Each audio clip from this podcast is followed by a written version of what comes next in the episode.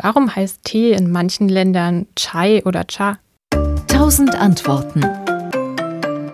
Das ist ein interessantes Phänomen und erzählt viel über die Kolonialgeschichte. Tee heißt auf Persisch Chai und so ähnlich klingt der Name auch im Arabischen oder im Türkischen Chai, aber so heißt er auch in Russland, der Ukraine und in den Balkanstaaten. Aber dann gibt es plötzlich in Europa eine Sprachgrenze. Auf Deutsch heißt er eben Tee, auf Englisch Tea, auf Französisch, Spanisch, aber auch auf Schwedisch und Finnisch wird das Tee zwar immer unterschiedlich geschrieben, aber überall mehr oder weniger als T ausgesprochen.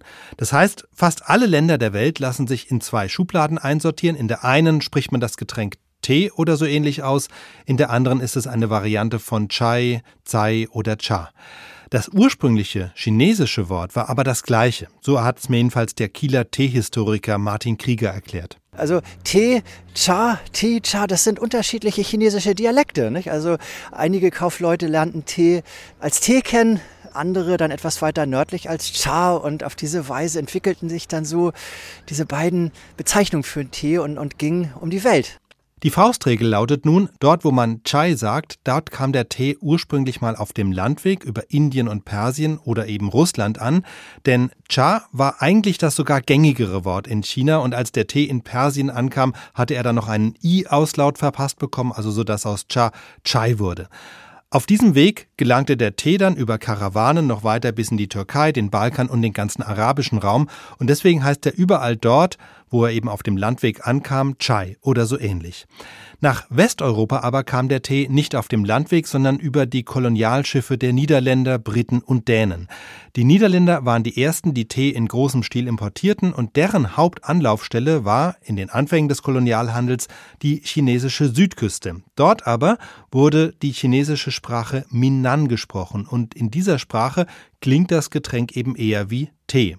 Und das haben dann auch die Briten und Dänen übernommen.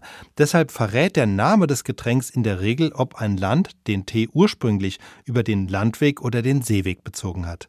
Es gibt aber eine interessante Ausnahme dieser Faustregel. Zwar ist Westeuropa fast komplett Teeland, aber ganz im Südwesten, in Portugal, heißt der Tee plötzlich wieder Cha. Und das kommt daher, dass die Portugiesen in der Nachfolge von Vasco da Gama die ersten Europäer waren, die Schiffe ins ferne Asien schickten, noch vor den Niederländern.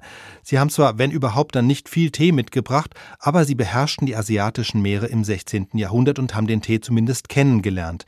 Ihr wichtigster Umschlagsplatz in China war aber Macau und dort hieß der Tee nun mal Cha, wie im übrigen Teil Chinas. Deshalb ist Portugal auf der europäischen Teelandkarte ein sprachlicher Ausreißer. Es gibt noch einen anderen, der findet sich in Polen, Litauen und Belarus. Diese Länder passen nämlich teemäßig in keine der beiden Schubladen Tee oder Chai, sondern dort heißt das Getränk Herbata oder Arbata. Da steckt das lateinische Herba drin, zu Deutsch Kraut, und tatsächlich war Herbatea eine frühe botanische Bezeichnung für die Teepflanze. Diese Bezeichnung gibt es zwar nicht mehr, aber in Polen, Litauen und Belarus hat sie sich gehalten, nur dass aus Herbatea dann eben Herbata wurde. SWR Wissen. Tausend Antworten.